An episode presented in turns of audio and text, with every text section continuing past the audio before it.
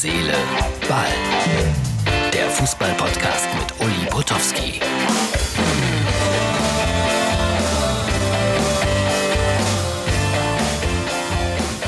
So, das ist äh, Herz, Seele, Ball, äh, Freitagsausgabe. Schon wieder Fußball am Wochenende, schon wieder Fußball am Freitagabend. Im Moment geht das ja Schlag auf Schlag. So, wo fange ich denn an? Bei Dynamo Dresden. Die haben verloren in Kiel. Und äh, ja, wie heißt das immer von Seiten der Reporter und Kommentatoren? Theoretisch können sie sich noch retten. Aber wenn man diesen Satz sagt, dann ist es in der Regel zu spät. Also Dynamo Dresden wird absteigen, wird wieder in der dritten Liga spielen.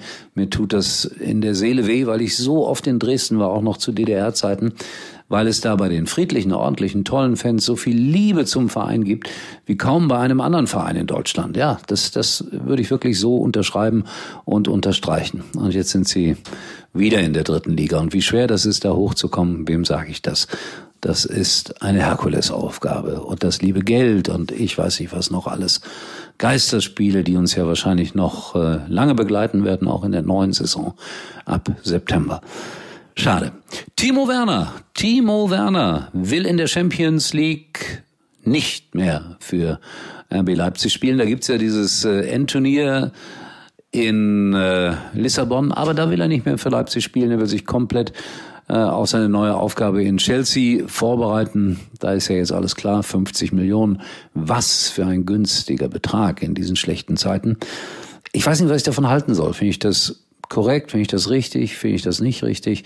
Muss immer dazu sagen, dass ich hier, keine Ahnung, fünf, sechs Mal mit Timo Werner ein Interview gemacht habe. Einer der angenehmsten Interviewpartner, die man so haben kann. Er hört zu. Er reagiert dann auch auf Zwischenfragen. Und da hätte ich jetzt gerne mit ihm ein Interview zu dem Thema geführt. Warum nicht, wieso nicht, weshalb nicht, damit ich da ein bisschen schlauer bin. Aber das Interview wird es natürlich nicht geben. Ich war heute unterwegs, Freunde, habe einen tollen Vormittag gehabt in den Studios von Sonnenklar TV mit Jan Kunert, Borussia Dortmund-Fan. Der begrüßte mich mit den Worten, na, du alter Schalker, läuft ja nicht so gut bei euch. Worauf ich dann locker antworten konnte, Mainz 2, Dortmund 0. Keine Einstellung. Also das geht auch nicht. So, und weil ich ja unterwegs war, war ich auf dem Münchner Flughafen natürlich. Äh, und das ist ja schon ein bisschen sehr merkwürdig alles, wenn man da unterwegs ist. 90 Prozent der Geschäfte sind zu. Irgendwelche Frauen drücken sich die Nasen platt an den Modegeschäften, die es ja auch auf dem großen Münchner Flughafen gibt. Flughafen Köln, Flughafen Köln, Flughafen Köln, man glaubt es nicht. Es ist tatsächlich ein Imbiss auf, aber sonst ist wirklich es gespenstisch, wenn man das kennt. Normalerweise alles brechend voll, morgens um sieben sowieso und jetzt ja, atemberaubend. Also auf dem Flughafen merkt man immer noch, dass Corona angerichtet hat. Äh, irgendwie ein Zeitungsgeschäft hat auf zwei, drei Bewirtungsbetriebe, so will ich das mal nennen. Aber die meisten Geschäfte haben zu. Außer der FC Bayern München und sein Fanshop auf dem Flughafen, der hat geöffnet. Und da gibt es das Trikot mit der Nummer 8. Ja, nicht hinten drauf, vorne drauf, achtmal Meister. Da sind sie schon stolz drauf. Können sie auch sein. Ich will da gar nicht lästern. Alle Shops auf dem Münchner Flughafen geschlossen. Nur einer braucht Geld und das ist der FC Bayern München. Der hat nämlich geöffnet und verkauft natürlich das deutsche Meistertrikot mit der Acht darauf. Die haben schon immer Verstand, Geld zu verdienen. Herr Streich hat heute auch mal wieder ein großes Interview abgesondert, macht er hier regelmäßig vor den Spielen. Und seine Aussage, ja, wäre schon schön, wenn man die Bayern mal dauerhaft ärgern könnte. Dabei war diese Saison ja gar nicht so unspannend. Stimmt. Aber ich glaube, auch in den nächsten zwei, drei Jahren werden wir am Ende der Saison sagen, verdient deutscher Meister Bayern München, wenn sie nicht in dieses komische Geschäft einsteigen mit der Euroleague. Aber vorläufig ist es nicht so weit. Ja, und dann hat mir noch gefallen, die äh, Fußballprofis wollen äh, so etwas wie, wie eine ja, Organisation aufmachen, um mehr Mitspracherecht zu haben.